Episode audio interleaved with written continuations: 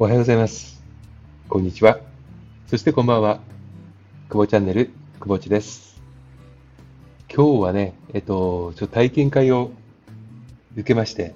そのお話をさせていただければと思います。今日はあの、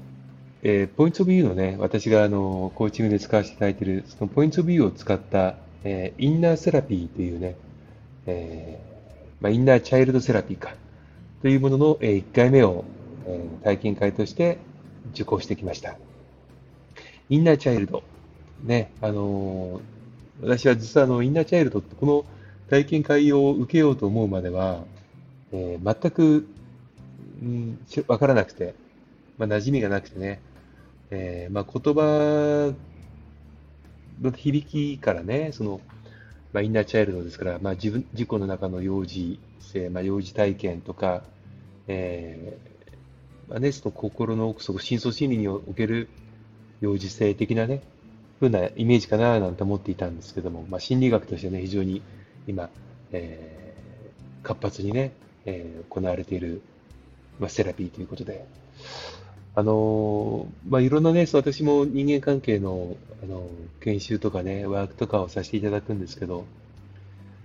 私自身があの人間関係にはいろいろとね、まあ、悩みを持って、まあ、問題も起こしてね、あの苦しんだり、失敗を多く重ねて、まあ、今自身、今もね、そんなに、あのもう全部解決できますなんてことは、そんなおこがましいことは言うつもりは全くなくて、やっぱ人間関係って永遠に難しいと思うんですよね。うん、同じ人はいな、いませんからね。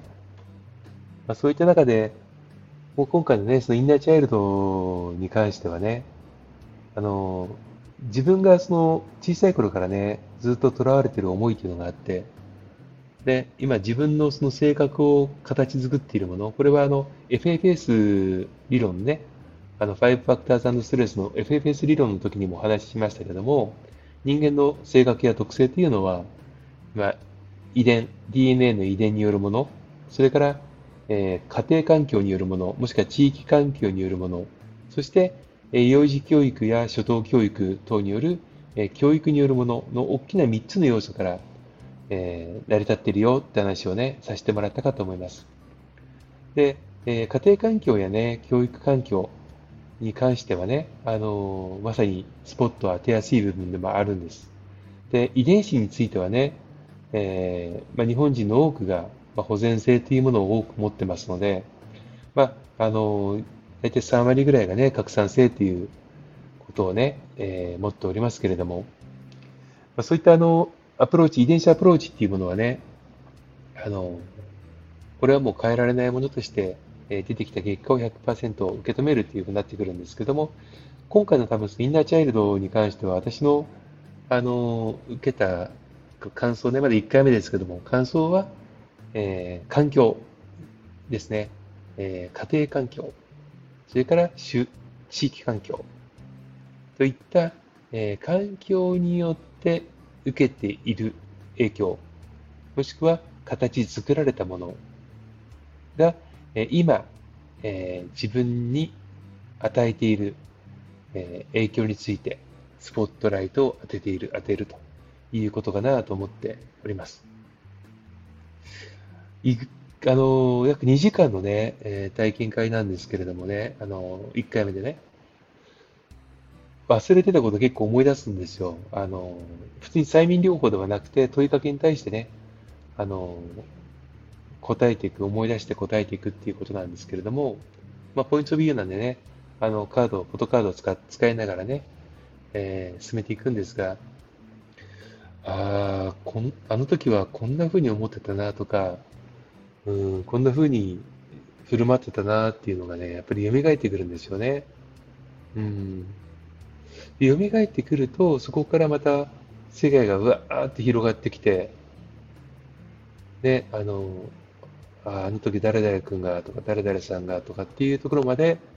思いが広まってきた時に、待てよと。自分自身が苦しんでいたことってなんでだったんだっけなーって思うんですけどね。うん、まあ、とはその、実際にね、あの、体験いただいた方がいいのかもしれませんけれども、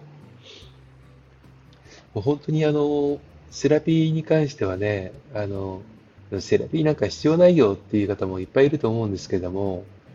病んでいるからセラピーを受けるっていうことでは私はないと思ってるんです。うん。病んでない人っていうのもなんか言い方変だな。そういうのってましい適切じゃないのかもしれないですけれども、自分を理解しようと思うときって、目に見えているものってやっぱり氷山みたいなものだと思うんですよね。うん。で、見えてるものってすごく世界狭いんですよ。これはね、うちのその関係性のワークとか、あの、まあ、クリエイティブマネジメントの